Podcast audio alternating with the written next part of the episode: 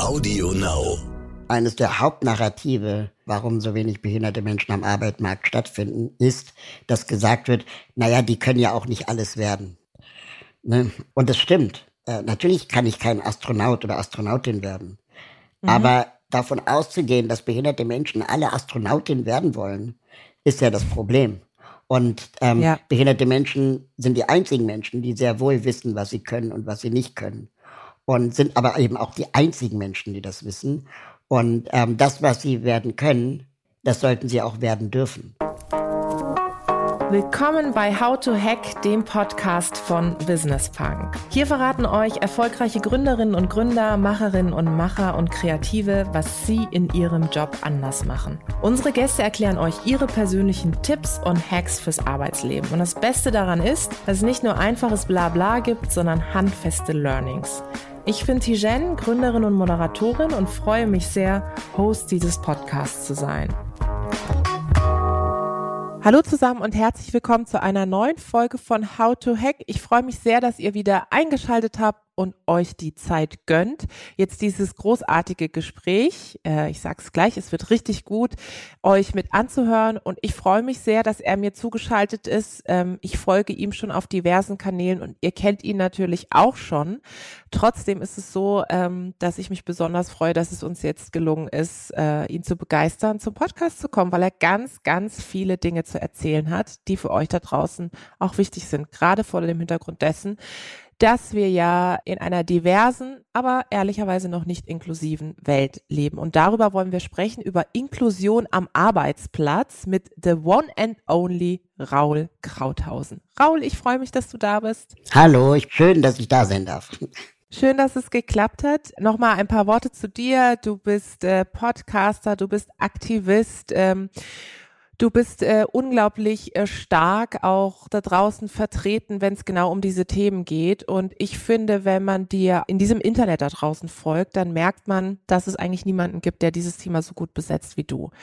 Wenn du dir jetzt mal die Arbeitswelt anschaust, was würdest du sagen, woran liegt es vor allem in Deutschland, dass sie noch nicht inklusiv ist? Ich glaube, wir haben hier verschiedene Phänomene, die wir beobachten können. Ähm, ein Phänomen ist, dass äh, es einfach ein geringes Bewusstsein innerhalb der Personalabteilungen oder da, der Unternehmen gibt, äh, Menschen mit Behinderungen äh, zu beschäftigen. Ähm, das ist sicherlich ein ja, wie soll ich mal sagen, äh, ähm, einer der wichtigsten Faktoren.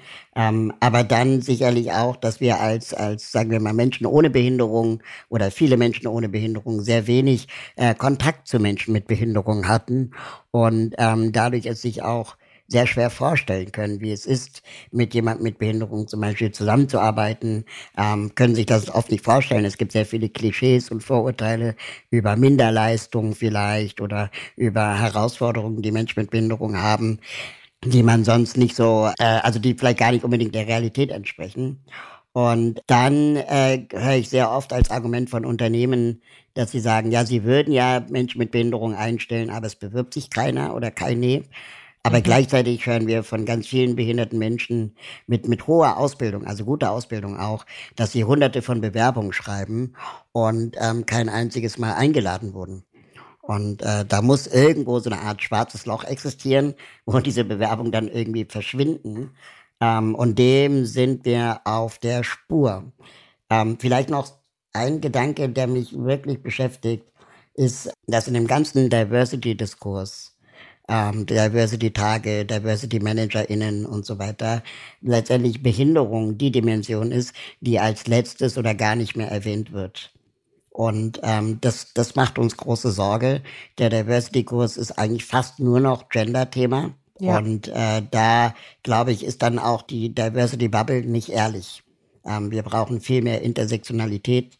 Wir brauchen viel mehr Bewusstsein auch über Frauen mit Behinderung zum Beispiel am Arbeitsmarkt oder Frauen mit Migrationshintergrund und Behinderung äh, und so weiter und nicht nur Frauen und Männer. Mhm. Ja, das ist ähm, sehr wichtig, was du sagst. Und ich erlebe das natürlich auch in meiner Bubble, in meiner Diversity Bubble, sehr, sehr stark. Jetzt äh, habe ich mir natürlich das Thema Gender Diversity auf die Fahne geschrieben und merke aber, sobald wir auch bei GDW, also bei Global Digital Women, Events machen ähm, und da das Thema thematisieren, also Menschen mit Behinderung, sagen viele Leute auch, ihr seid ja mutig, toll, dass ihr das macht. Und dann denke ich immer, das ist doch nicht mutig, das sollte eigentlich zu jeder Diversity-Diskussion dazugehören. Und wir feiern ja jetzt bald wieder den Diversity Day. Und ähm, ich bin sehr gespannt, inwieweit diese Dimension wirklich einbezogen wird. Was glaubst du, woran das liegt, dass wir hier auch so ein, wie es so schön auch in der Wissenschaft heißt, ein Blind Spot haben? Also ich glaube, dahinter liegt ein struktureller Ableismus, der zum Beispiel damit zu tun hat, dass wir als Menschen ohne Behinderung, wobei ich ja eine Behinderung habe, aber dass viele Menschen ohne Behinderung einfach auch ähm, Angst haben vor diesem Thema ihrer eigenen Verwundbarkeit, ihrer eigenen Verletzlichkeit, ähm, äh, dass sie glauben, dass äh, eine Behinderung zu haben das größte Schicksal ist, das einen ereilen kann, vor dem man sich ähnlich wie mit dem Thema Tod äh, lieber drückt und vielleicht auch weg ignoriert.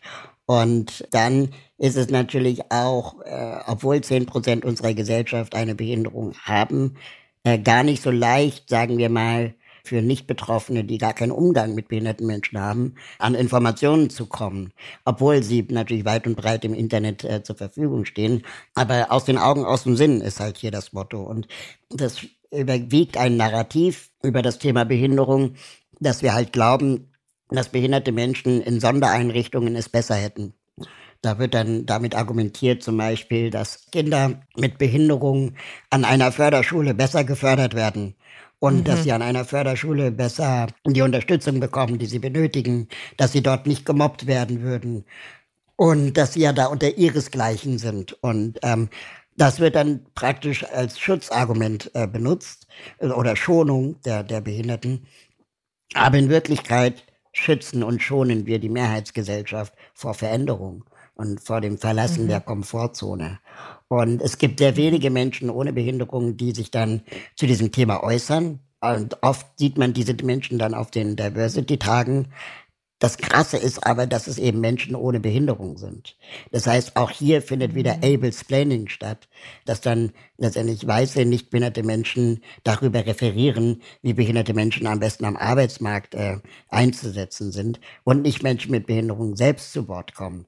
Und wenn man sich überlegt, äh, sowas würden Männer über Frauen machen oder ähm, Deutsche oh über, über mhm. Menschen mit Migrationshintergrund, dann wäre der Aufschrei groß. Aber beim Thema mhm. Behinderung ist es völlig okay, dass äh, nicht behinderte Menschen urteilen, was behinderte Menschen können und dürfen. Und also, um es mal ganz klar zu sagen, eines der Hauptnarrative, warum so wenig behinderte Menschen am Arbeitsmarkt stattfinden, ist, dass gesagt wird, naja, die können ja auch nicht alles werden. Ne? Und das stimmt. Äh, natürlich kann ich kein Astronaut oder Astronautin werden. Mhm. Aber davon auszugehen, dass behinderte Menschen alle Astronautin werden wollen, ist ja das Problem. Und ähm, ja. behinderte Menschen sind die einzigen Menschen, die sehr wohl wissen, was sie können und was sie nicht können. Und sind aber eben auch die einzigen Menschen, die das wissen. Und ähm, das, was sie werden können, das sollten sie auch werden dürfen. Und es sollte nicht von anderen Menschen, sagen wir mal, von vornherein unterdrückt werden. Und deswegen setze ich mich ganz stark dafür ein, dass auf diesen Podien behinderte Menschen auch wirklich zu Wort kommen und nicht über sie gesprochen wird. Ja. ja. Ja, absolut wichtiger Punkt. Im Vorfeld des Gesprächs habe ich so überlegt, ob mir jemand, ich sag mal jetzt auf Vorstandsebene einfällt, der oder die eine Behinderung hat. Gut, jetzt gibt es ja Behinderungen, die sozusagen auch nicht sichtbar sind. Ja. Und ich habe mir dann aber auch überlegt, ob ich auf der Ebene sozusagen, ob mir da jemand mal begegnet ist, die oder der offen über das Thema gesprochen mhm. hat. So, mir ist niemand eingefallen. Und dann habe ich mir überlegt, okay, liegt es jetzt an meiner Bubble oder liegt es sogar daran, dass es zum Beispiel, wenn wir jetzt in die Wirtschaftsunternehmen schauen, dass es, äh, wenn wir in Anführungszeichen in die Top-Etagen, je nachdem, wie wir sie definieren, aber in die Top-Etagen schauen, dass es da eigentlich keine gibt. Oder liege ich da falsch? Ähm, also sichtbar sind es wahrscheinlich wirklich sehr, sehr wenige. Es gibt den Herrn Schoss äh, in der Schweiz, der damals Immobilien-Scout ja. gegründet hat. Ähm, ja. Es gibt den ehemaligen Intendanten des Mitteldeutschen Rundfunks, äh, Udo Reiter, der auch im Rollstuhl sitzt. Und es gibt Wolfgang Schäuble als Bundestagspräsident. Also es gibt schon Menschen mit Behinderung in Führungspositionen. Das ist aber sicherlich eine super seltene Ausnahme. Und ähm, ich würde auch wie soll ich mal sagen, natürlich dafür werben, dass äh, es natürlich Menschen mit Behinderung auch in Führungspositionen geben darf. Aber ich glaube, dahinter steckt halt die Dimension der Leistungsgesellschaft. Äh, das heißt, wir mhm. gehen immer davon aus, dass ähm, behinderte Menschen, sagen wir mal, Dinge nicht leisten können und deswegen verhindern wir vielleicht auch die Aufstiegschancen. Was ich spannend finde, das habe ich neulich über, über mein Leben reflektiert und auch viel mehr über das Leben von anderen Menschen, die eine Behinderung haben. Die leben ja zum Beispiel mit Assistenz. Ja? Und diese Assistenten, viele von ihnen, die mit Assistenz leben, organisieren sie völlig nebenbei.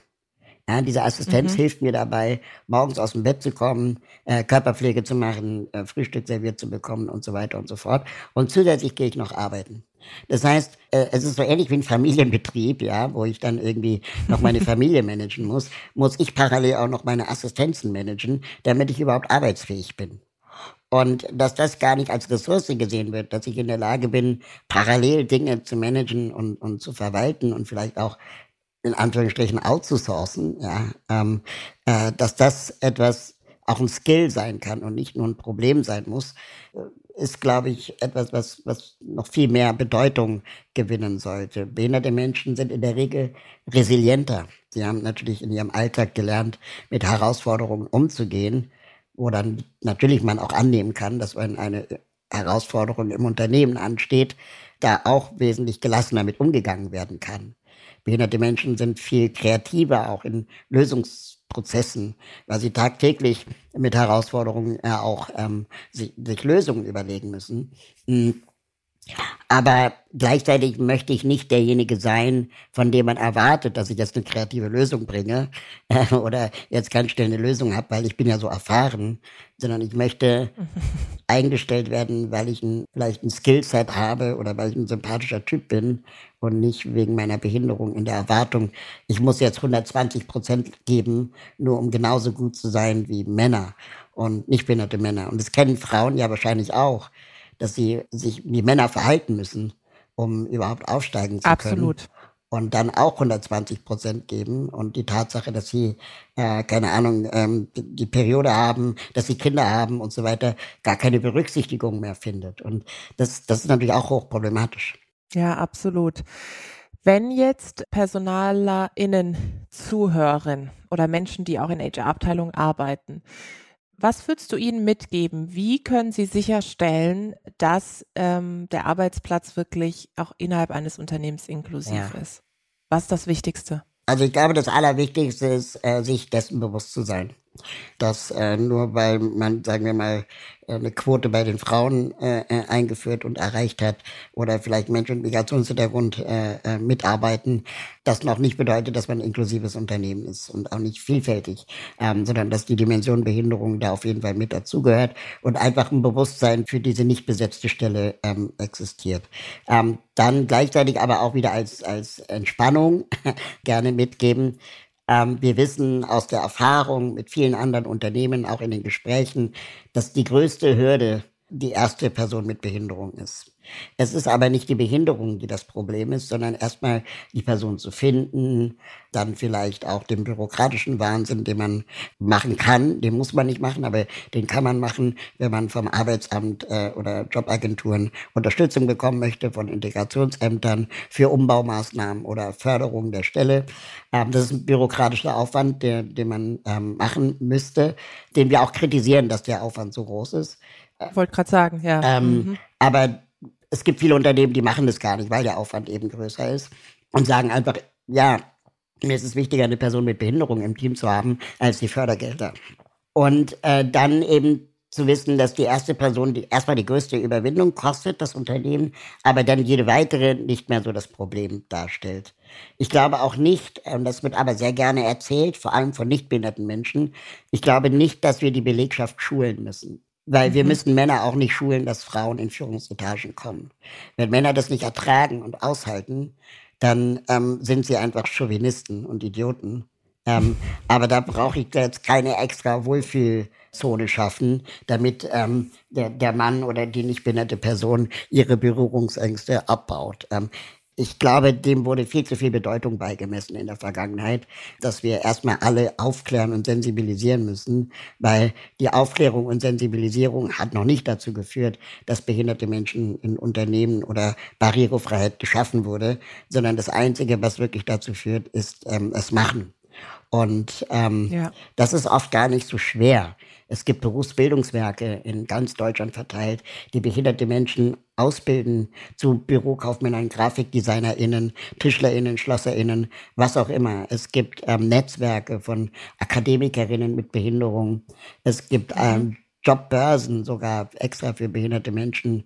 Es gibt sehr viele Maßnahmen, die man machen kann, dass man diesen Schritt schon gehen sollte. Wenn man sagt, es bewirbt sich ja keiner, dann sollte man es vorher mal ausprobiert haben. Ähm, aber einfach eine Jobanzeige zu schalten, wo dann draufsteht, Mensch mit Behinderung bei gleicher Eignung bevorzugt, das reicht halt nicht. Nein, das, das reicht auch bei Frauen nicht im Übrigen, mhm. weil ähm, Frauen dann tendenziell auch mehr Bewerbungen schreiben als Männer und dann natürlich Männer die größere Wahrscheinlichkeit haben, eingestellt zu werden. Es gibt mehr mhm. Thomasse in Betrieben als äh, Frauen und äh, der berühmte Thomas-Kreislauf. Ja, ne? und, und, das ist ja bei, beim Thema Behinderung äh, noch viel krasser, weil sie einfach gar nicht fortkommen. Da gibt es wahrscheinlich auch mehr Murats als äh, Behinderte. Gibt es denn Länder, von denen du sagst, die sind in Bezug auf Inklusion am Arbeitsplatz viel, viel fortgeschrittener als wir? Skandinavien und Schweden zum Beispiel ist da ziemlich weit vorne. Ähm, die haben so äh, Ansätze, dass sie sagen, ähm, im Mittelpunkt des Ganzen steht erstmal die Teilhabe. Das heißt, es geht gar nicht so sehr darum, dass eine Person in einem Betrieb etwas leisten muss, sondern es geht halt darum, dass die Person ein Recht hat, teilzuhaben. Und dass auch die nicht behinderte Belegschaft ein Recht und gleichzeitig aber auch die Pflicht hat, zu erleben, dass wir in einer vielfältigen Gesellschaft leben. Was heißt das konkret?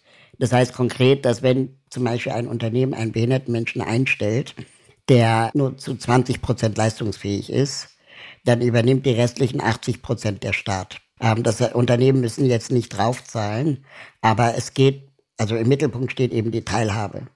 Und ähm, diese Teilhabe wird auch sehr stark, äh, sagen wir mal, also ist jetzt nicht mit, mit starker Bürokratie belegt, ja, so dass dann einfach die Selbstverständlichkeit ist dann auch als gesellschaftliche Verantwortung zu betrachten, Vielfalt im, im Betrieb zu haben und zu leben, viel weiter verankert ist als bei uns in Deutschland. In Deutschland gibt es für Unternehmen dann am Ende des Tages fünf Behörden, an die man sich wenden kann und ähm, Deutschland ist der Meister der Bürokratie. Oh Und oh ja. ähm, da wird dann auch Behinderung eher verwaltet, als selbstverständlicher Teil der Gesellschaft gelebt. Mm. Und ich möchte auch vielleicht nochmal ganz klar betonen, und das ist jetzt auch nicht dieses Regenbogen-Einhornland, äh, das ich immer meine. Inklusion bedeutet natürlich auch Reibung. Ja, und auch Auseinandersetzung. Genauso wie auch Gendergerechtigkeit Auseinandersetzung bedeutet. Es bedeutet, dass Männer Macht abgeben müssen. Kein Mann gibt mhm. gerne Macht ab. Frauen wahrscheinlich auch nicht, aber die sind ja noch gar nicht in der Position, dass sie Macht abgeben müssten. Aber dieses Macht abgeben ist ja genau dieses Problem der Reibung und auch Geltungsbereich und, und Einflüsse abgeben ähm, ist äh, immer mit Reibung verbunden, also Verzicht. Und ähm, mhm. das wird beim Thema Inklusion oder Behinderung genauso sein. Und gleichzeitig dürfen wir aber nicht verkennen, dass auch Menschen ohne Behinderung ein Recht darauf haben, mit behinderten Menschen zusammenzuleben. Also auch wirklich das mal andersrum zu sehen. Also ich glaube, dass es auch die Gesellschaft bereichert, zu erleben, dass man auch mit einer chronischen Erkrankung oder mit einer Behinderung erfolgreich oder glücklich durchs Leben rollen oder gehen kann. Dass das nicht immer alles automatisch gleich den, die, wie soll ich mal sagen, ähm, das Todesende bedeutet, ja, mhm. Ähm, oder Unglück, ähm, sondern eben auch ganz neue Resilienzen auch in Betrieb erzeugen können oder auch Gesprächskulturen, Offenheiten, die, die man nicht unterschätzen darf. Ich habe, weil du gerade das Thema chronisch Kranke angesprochen hast, auch chronisch Kranke in meiner Familie und mir ist aufgefallen, du hast vorhin von der Unsicherheit gesprochen, dass ich gemerkt habe, dass Menschen total verunsichert sind, wie sie jetzt mit der Person umgehen sollen, ja. Und dann habe ich mir die Frage gestellt, woher kommt das? Ich meine, gut, wenn man sich unser Schulsystem anschaut, aber auch Kindergarten und so weiter, du hast gerade davon angesprochen, es wird sozusagen separiert, ja? Also es gibt da eine Norm und dann gibt es Menschen, die irgendwie in Anführungszeichen anders sind, wie auch immer. Ähm, Und statt dass man sagt, okay, alle kommen irgendwie zusammen und lernen diesen selbstverständlichen Umgang, ist ja unser System total darauf ausgelegt, dass wir hier diese Grenzen schaffen. Und mir ist eben aufgefallen, jetzt bei dem Beispiel, dass ganz viele gesagt haben, aber ich weiß gar nicht mehr, wie ich mit ihr umgehen soll. Darf ich sie ansprechen? Darf ich sie fragen? Darf ich überhaupt fragen, wie es ihr geht? Erlebst du das auch immer wieder, diese Diskussion? Ja, und da ist der ganz einfache Tipp, äh, wie spreche ich sie an? Mit dem Namen. Und ähm, unterscheide deine eigene juristische Neugier vielleicht von dem, was äh, man sonst mit der Person noch alles besprechen könnte. Also nur weil jemand eine chronische Erkrankung hat, muss das ja nicht heißen, dass ähm, das gleich die erste Kennenlernfrage ist oder die ja. zweite Frage. Ich erlebe auch solche Situationen natürlich regelmäßig und finde es da einen ganz guten Tipp vielleicht zu ähm, die, die chronische Erkrankung auch wieder ein bisschen, sagen wir mal, beiseite zu schieben und zu sagen, würdest du die Frage auch fragen, wenn sie, wenn das Thema rote Haare wären?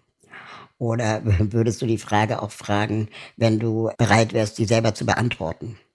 Ja, also ich saß neulich im Zug, noch vor der Pandemie, und dann saß mir eine Dame gegenüber und die hat mich die ganze Zeit so fragend angeguckt. Du kennst das vielleicht, ja, dass man, man sieht, die Person hat eine Frage und sie wird es bis mhm. zur nächsten Station nicht aushalten, äh, die Frage nicht zu stellen. Kenn ich. Ja? ja. Und die Frau wollte unbedingt wissen, ich kannte sie nicht, ich habe sie noch nie zuvor gesehen. Sie wollte unbedingt als Kennenlernfrage wissen, bei wem sind sie in Behandlung. Und weil ich ein höflicher Mensch bin und völlig überrascht war von dieser Frage, habe ich Idiot auch noch geantwortet. Ja. Und ja. Ähm, dann habe ich irgendwie, während ich die Antwort aussprach, gemerkt, Alter, das ist gar nicht deine Aufgabe, der Frau jetzt irgendeinen Voyeurismus ja. zu bedienen. Und habe dann zurückgefragt. Und sie? Und dann wurde sie ganz rot und, und, hat gemerkt, dass das völlig daneben war und hat sich dann auch entschuldigt. Mhm. Aber das ist, glaube ich, etwas, was äh, nicht die, die ideale Frage ist, die man stellt und es einen im Zweifel auch nichts angeht. Ja, ich werde ganz oft zum Beispiel von Journalistinnen eingangs gefragt in Gesprächen, und ich bin mega dankbar, dass du das nicht getan hast, werde ich gefragt, können Sie unseren Zuschauerinnen oder unseren Zuhörerinnen erklären, was Ihre Erkrankung ist, damit die das einordnen können? Ja. Und ja. Ähm, das mhm. ist so ähnlich, wie wenn man dich vielleicht fragt, irgendwie, ja, wo kommst denn du wirklich her? Und wo ähm, wirklich her, genau. Genau, ne? Und äh, ich sag dann immer aus Karlsruhe Durlach. Genau. Ah, okay. Oder, oder dann sage ich. Ja, aber jetzt wirklich, wirklich, genau. Ja, genau. ähm, und ähm, dass ich dann inzwischen sage, ich bin nicht bereit, den Voyeurismus des Journalisten oder der Journalistin oder der Leserin oder Zuschauerin zu bedienen, wenn das Thema eigentlich fehlende Aufzüge, Treppen oder Barrierefreiheit ja. ist, ähm, weil es ist irrelevant, was für eine Diagnose ich habe. Es ist egal, ob ich Muskelschwund habe, Glasknochen, mhm. Querschnittlähmung oder einfach Architekt bin. Das Thema äh, autorisiert mich, über Barrierefreiheit zu sprechen, aber die Diagnose ist dabei ein Detail zu viel. Ich frage sie ja auch nicht, ob sie homo- oder heterosexuell sind. Ja, eben. Und dann realisieren die das erst und sagen, mhm. ja, okay, dann machen wir weiter. Aber das ist so gut, dass du das sagst, weil genau darum geht es. Es ist eben nicht immer der Job derjenigen, die das Thema sozusagen in Anführungszeichen betrifft, da aufzuklären. Ich kann das Kybra so Gümüşay hat das so schön formuliert einmal, als sie gesagt hat, äh, sie möchte nicht mehr die intellektuelle Putzkraft sein, die die ganze Zeit hinter den Leuten aufräumt und aufklärt. Wir behinderte Menschen haben ja auch was zu sagen, genauso wie Menschen mit Migrationshintergrund. Ja, und, und ich, äh, weil du das gerade angesprochen hast, also ich kenne diese Situation und auch wie du gerade deine, ich sag mal, emotionale Reise beschrieben hast, die so in dir dann abläuft. Ne? Man denkt sich so, äh, das kann doch gar nicht sein. Und dann bin ich schon dabei, das zu formulieren. Also mir ist zum Beispiel auch etwas passiert, wo ich so dachte, mir jemand, der Klassiker, nicht nur dieses, wo kommst du eigentlich her, sondern, ach, du bist aber, du bist ja ganz anders als all die anderen Türken in Deutschland. Ja, ja, danke. Vergiftetes Kompliment, ja? Ja, genau, ja. So, wo du dir in dem Moment auch denkst, im Nachhinein fallen dir total viele Sprüche ein. Ne? Deswegen habe ich auch irgendwann angefangen, mir wirklich Sachen auch bereitzulegen. Also wie so Sprachbausteine zu haben. Einfach nicht um die andere Person zu schützen, sondern um mich zu schützen. Total. Weil es mir dann besser geht. Ja. Das kennst du wahrscheinlich auch, oder? Ja. Ich habe heute was auf Twitter gelesen, wo ähm, eine einen Dialog im Supermarkt zitiert hat, wo die Verkäuferin fragte, ist es nicht ganz schön heiß unter ihrem Kopftuch? Und dann antwortete sie, nein, ohne Kopftuch wird's heiß. ähm, und dass sie das jetzt in ihren aktiven Sprachgebrauch übernehmen wollte, das fand ich ziemlich gut. ähm, aber klar, ständig dieser, dieser Erklärbär zu sein ja. und der, der, die Aufklärung betreiben zu müssen, ist wirklich ähm, ermüdend. Und das finde ich halt so, da bin ich so dankbar auch der Black Lives Matter Bewegung in Deutschland und in den USA, wo dann auch gesagt wird, okay Leute, educate yourself erstmal. Ja, ja. Also ja. Bevor, bevor wir jetzt weiter hier die ganze Zeit aufräumen und unseren Seelenstrip auch machen. Mhm. Das ist ja auch emotionale Arbeit. Äh, ist es jetzt auch an der Verantwortung, sich aufzuklären. Und es gibt ein ganz, ganz aktuelles Beispiel. Ich weiß nicht, ob du das mitbekommen hast. Vor zwei Tagen sind in einem Behindertenheim vier behinderte Menschen ermordet worden von Pflegepersonal wahrscheinlich. Und jetzt passiert Folgendes in den Medien gerade, dass der Bürgermeister von Potsdam ähm, redet dann von den extrem schutzbefohlenen und den aufopfernden äh, Pflegepersonal, dass er ein so schreckliches ähm, Erlebnis jetzt hat. Ähm, und es wurde kein einziges Wort über die Opfer verloren. Der Polizeipsychologe redet davon, dass ein Tatmotiv ähm, Überforderung sein könnte oder die Idee der Erlösung. Und äh, keine Ahnung, der, der Pfarrer, der diakonischen Einrichtung, äh, wo das passierte, sprach dann plötzlich von, jetzt sind sie endlich frei. Und ähm, das Krasse ist, dass kein einziger behinderter Mensch je bisher zu Wort kam. Und ähm, das ist Ableismus. Mhm. Das ist genau dieses, ähm, es wird die ganze Zeit über behinderte Menschen gesprochen, es wird viel zu wenig mit ihnen gesprochen und es existiert eine Perspektive von Leid, die die Betroffenen in diesen Einrichtungen gar nicht empfinden. Ja. Sondern das Leid entsteht ja durch die Tat, durch den Mord. Ja. ja und es war ihr Zuhause. Ja. Es war keine Pflegeeinrichtung. Das ist, ja. also wir müssen da noch so viel Aufklärungsarbeit leider machen, dass äh, ich da wirklich, also sorry, dass ich da gerade so emotional bin, aber ähm, ich da wirklich auch mir viel mehr Aufschrei und auch Solidarität der Diversity Bubble die alle die schwarze Kachel geteilt haben, als Black Lives Matter war, ähm, ja, dass die Diversity Bubble da jetzt auch ja sich solidarisch zeigt. Ja, absolut. Das ist ähm, extrem wichtig, dass du auch gerade nochmal auf die aktuellen Ereignisse eingehst ähm, und das vor allem auch so dezidiert aufzeigst und sichtbar machst. Auch gerade diese Narrative, die dann immer wieder rauf und runter dekliniert werden. Und ich merke das natürlich nicht nur jetzt bei dem Thema, sondern wie ich vorhin auch schon sagte, in allgemeinen Diversity-Diskussionen, dass ich feststelle, da reden Menschen über ein Thema, zu dem sie offensichtlich eine Unsicherheit verspüren und dann auch noch keine Ahnung richtig davon haben, dann denke ich mir mhm. immer, dann lass es doch bitte entweder sein, also im Sinne von bitte äußer du dich nicht dazu, sondern hol dir doch auch Expertise von außen. Genau. Und darüber würde ich gerne noch mal eingehen, dieses Expertise von außen zu holen, gerade für Unternehmen ist doch extrem wichtig. Ich frage mich immer, warum holen die sich, die geben Unmengen Geld für Innovationsprogramme aus, warum holen die sich nicht Experten, Expertinnen von außen, die ihnen mal erzählen, was Inklusion bedeutet? Bedeutet? Also ich glaube, äh, äh, es gibt, wie gesagt, noch relativ wenig Bewusstsein für das Thema. Dann äh, ist es gar nicht so leicht, ExpertInnen in dem Bereich zu finden. Und die Gefahr ist sehr groß, dass du dann, keine Ahnung, einen Anti-Bias-Coach bekommst, der sagt, der macht alles in einem. Und es ist dann, sagen wir mal, logistisch für das Unternehmen auch leichter umzusetzen. Zufälligerweise ist die Dimension Behinderung vergessen worden. Mhm. Und äh, man hat aber über Trans gesprochen. Mhm. Und ich will das alles gar nicht gegeneinander ausspielen, ja. Sondern mir ist einfach nur wichtig, dass wir wirklich die Dimension Behinderung nicht vergessen dürfen, weil Behinderung, zehn Prozent der Gesellschaft hat eine Behinderung. Das ist die am schnellsten wachsende Minderheit. Ja, und ähm, das ist wirklich auch nicht mehr zu unterschätzen. Und ich wage die These aufzustellen, dass es auch mehr Menschen mit Behinderungen gibt als Transpersonen. Mhm. Ich habe da jetzt keine Zahlen zu, ja, mhm. aber ähm, das ist jetzt mal so eine These, die ich in den Raum stellen möchte. Und das Bewusstsein ist aber nicht entsprechend groß und da. Und ich glaube, das hat, ja, haben wir alles schon, schon diskutiert, auch mit der eigenen Angst zu tun, sich dem Thema Verwundbarkeit und so zu stellen. Hm, die Unternehmen, die es, oder es gibt Beratungsunternehmen, mhm. ähm, es gibt aber auch zum Beispiel, das kennst du vielleicht auch, äh, ja, wir haben einen Behinderten gefragt und der ja. fand es gut dieses Phänomen. Ne? Ja, Aber ja, nur weil genau. jemand eine, eine, Behinderung hat, heißt das ja nicht, dass er Experte in dem Bereich mhm. ist. Es mhm. gibt ja auch viele behindertenfeindliche Ansätze und, und äh, Gedanken, die behinderte Menschen selbst in sich tragen. Mhm. Man nennt es dann internalisierten Ableismus, genauso wie es ja auch internalisierten Rassismus gibt. Mhm. Ja. Ich kenne viele Menschen mit Migrationshintergrund, die schlecht über andere Menschen mit Migrationshintergrund reden. Absolut. Ähm, und äh, das ist ja insgesamt ein Problem und ein Phänomen. Das heißt, du musst schon auch Experte in dem Bereich sein. Eigene Betroffenheit alleine reicht nicht. Und ähm, dann, das kennst du vielleicht auch, wird oft davon ausgegangen, dass behinderte Menschen das Wissen kostenlos zur Verfügung stellen. Oh ja, das ist. Hast du mal eben Zeit für eine Stunde Kaffee, Tijen? Genau. Weil ich habe so, äh, weißt du, wir wollen jetzt das Thema Gender Diversity bei uns angehen. So. Genau. Ähm, ja, so ein Budget, das bringt, und das, das Geilste, das ist mein Lieblingsargument, ja, das bringt dir ja auch was. Genau, Reichweite. Aha, danke. so, ich wusste gar nicht, danke, dass du für mich entscheidest, was es mir bringt. Genau, ah, ja. und dann, und dann sage ich auch immer, klingt jetzt arrogant, also so sage ich das auch, es ja. mag jetzt vielleicht arrogant klingen, aber Reichweite fehlt mir gerade nicht, ähm, sondern ich muss meine Miete zahlen.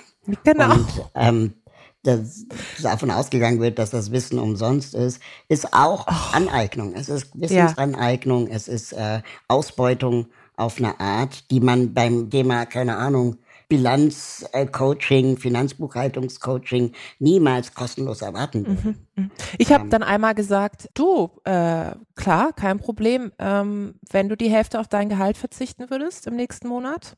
Ja, oder wenn du meine so, Wohnung renovierst. Ja. Oder, ja. oder wenn du meine Miete bezahlst. Ja, genau. Und dann kam, dann, dann kommt irgendwie nichts, ja. Und ähm, ich bin dann auch, ich, ich merke das richtig, ich bin immer satter da besonders einfühlsam drauf zu reagieren, weil ich denke, sorry, also da brauchen, da kommen wir auch nicht zusammen. Also wenn ich dir erzählen muss, dass das eine dass das Wissen einfach kostet, und zwar egal in welcher Diversity-Dimension, äh, dann hast du an sich das Thema von Diversity Inclusion nicht verstanden. Ja, so. Ich bin da, muss ich ganz ehrlich sagen, Tijen, und ich finde es auch, würde mich da echt mal deine Meinung zu interessieren. Wir leben aber auch in sehr erhitzten Zeiten.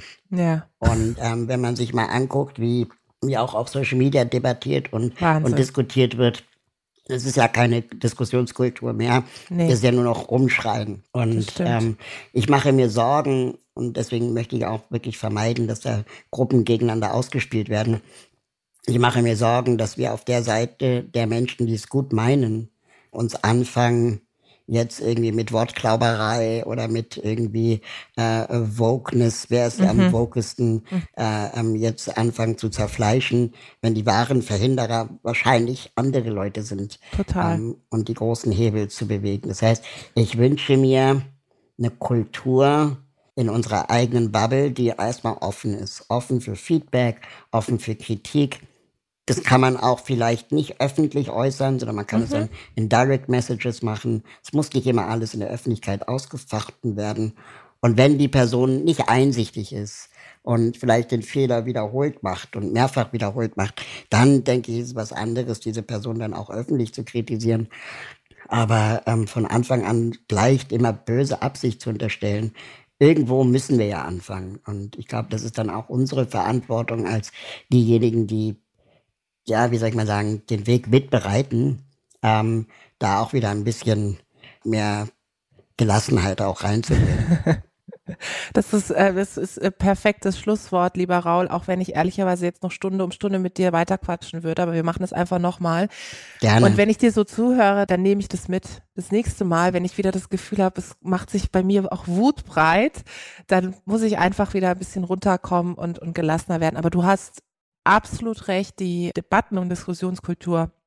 Ich muss sagen, gerade im letzten Jahr, mhm. auch durch das Thema Pandemie, ist eine geworden, wo ich auch merke, dass viele Menschen einfach auch keine Lust mehr auf diesen Diskurs, auf diesen wahnsinnig emotionalen, wütenden Diskurs haben. Und ich finde, dann verlieren wir halt den Zugang zueinander, dann verlieren wir das Gemeinschaftliche. Daher, Gleichzeitig, ja. vielleicht noch ein Gedanke dazu, gleichzeitig dürfen wir auch nicht zu nachsichtig sein, ja. weil das waren wir lange genug. Das es ist ein, ein Spagat. Es ist und bleibt ein Spagat. Vielen Dank, lieber Raul. Es hat unfassbar viel Spaß gemacht. Dankeschön. Sehr gerne. Auf bald. Das war die neueste Folge von How to Hack. Ich hoffe, sie hat euch super gefallen. Abonniert uns fleißig auf AudioNow oder wo auch immer ihr Podcasts hört. Zum Schluss möchten wir euch noch einen Podcast empfehlen und dafür lasse ich einfach die Hosts selbst zu Wort kommen. Hallo, wir sind Ramon Brichter und Etienne Bell von NTV. Wir sind die Hosts von Brichter und Bell Wirtschaft einfach und schnell und damit ist auch eigentlich schon alles gesagt.